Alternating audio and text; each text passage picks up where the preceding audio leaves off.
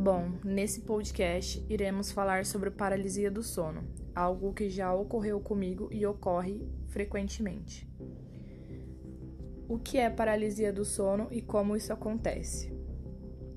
Você acordou, mas não consegue se mexer. Você escuta tudo ao seu redor, mas não é possível movimentar os dedos, abrir os olhos ou avisar alguém que você está vivo. Se essa descrição já é bastante assustadora para quem sabe o que é paralisia do sono, imagine então para quem nunca ouviu falar neste distúrbio. A sensação é muito angustiante e pode causar alucinações, o que fez com que diversas culturas associassem essa condição a um fenômeno sobrenatural. Na região sudeste do Brasil, por exemplo, a paralisia do sono parece ter dado origem à lenda da pisadeira, uma mulher muito magra, com cabelos desgrenhados e aparência horripilante que pisa no peito das pessoas durante a madrugada, deixando-as sem ar e impossibilitadas de reagir.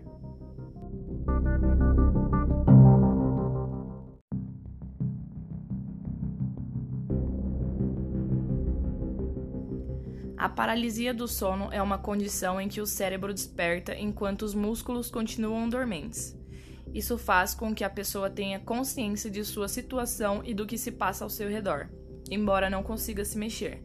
Esse distúrbio costuma acontecer enquanto a pessoa está adormecendo ou acordando, durante a fase mais leve do sono. Nesta fase, os sonhos são bastante vívidos e o nível de atividade cerebral é parecido com o de quando estamos plenamente despertos.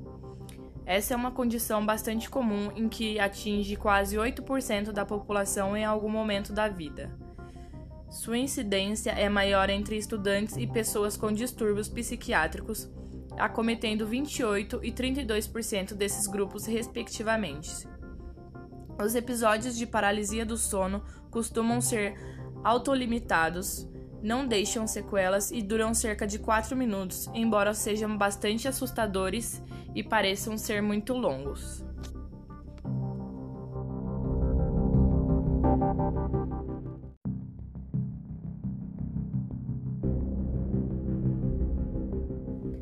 Causas da paralisia do sono.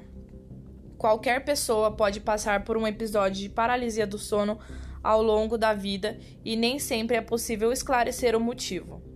Porém, existem alguns hábitos e condições que podem favorecer seu surgimento. Por exemplo, consumo de estimulantes próximo da hora de dormir, café, chá preto, refrigerantes com cafeína, chocolate uso de celulares e outros aparelhos eletrônicos logo antes de se deitar ou na cama, horários irregulares para dormir e acordar, sedentarismo, períodos de estresse, transtornos do humor, depressão, ansiedade, etc., narcolepsia.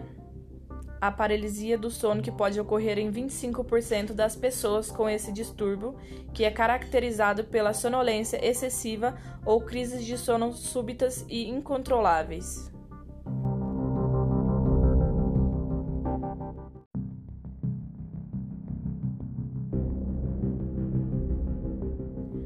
Que a pessoa sente durante a paralisia do sono?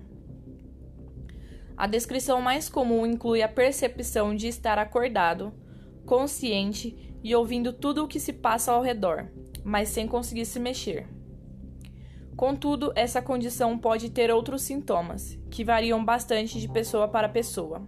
A seguir serão citados alguns exemplos.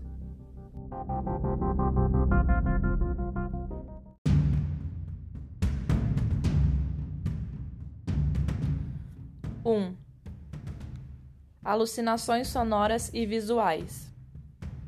A pessoa pode imaginar que está ouvindo passos, portas batendo e sussurros, ou que está vendo alguém sentado em sua cama, assombrações circulando pelo quarto, luzes estranhas, etc. O que costuma ser muito assustador. Essas alucinações podem surgir porque o cérebro se confunde ao processar sons e imagens dos sonhos.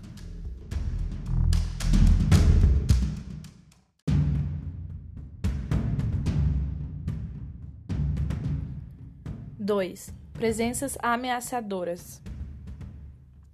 As alucinações podem fazer com que a pessoa sinta que não está sozinha ou que está sendo observada por um ser sobrenatural fantasma, espírito de alguém já falecido, alienígena, demônio, etc. Novamente, isso acontece porque o cérebro não está plenamente consciente para distinguir o que é real ou não.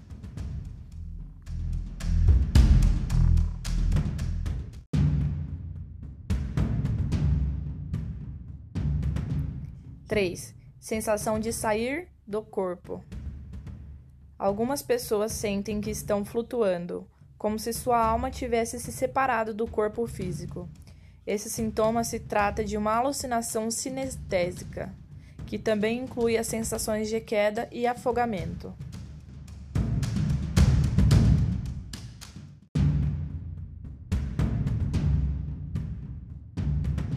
Quatro, dificuldade para respirar.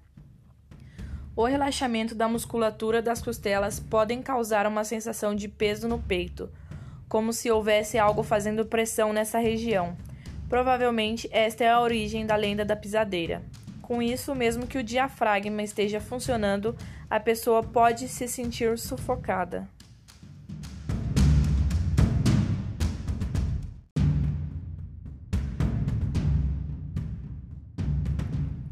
Cinco. Medo de estar morrendo ou de ficar assim para sempre.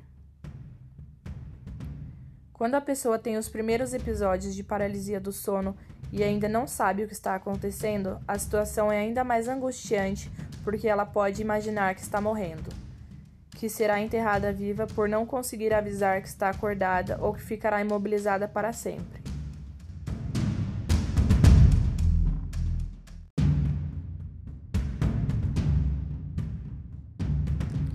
O que fazer se você tiver uma crise de paralisia do sono? A situação pode ser tão aterrorizante que talvez você não consiga se dar conta de que está passando por um episódio deste problema. Porém, sempre que for possível identificar esta situação, experimente estas dicas.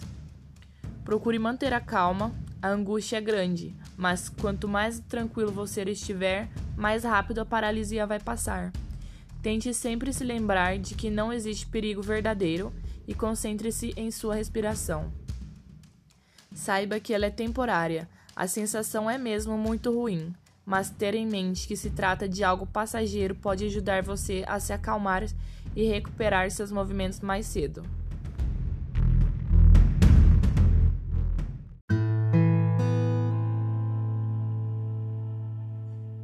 Tente fazer movimentos discretos. É mais fácil conseguir mexer um dedo, a ponta da língua ou os olhos do que movimentar o braço ou a perna.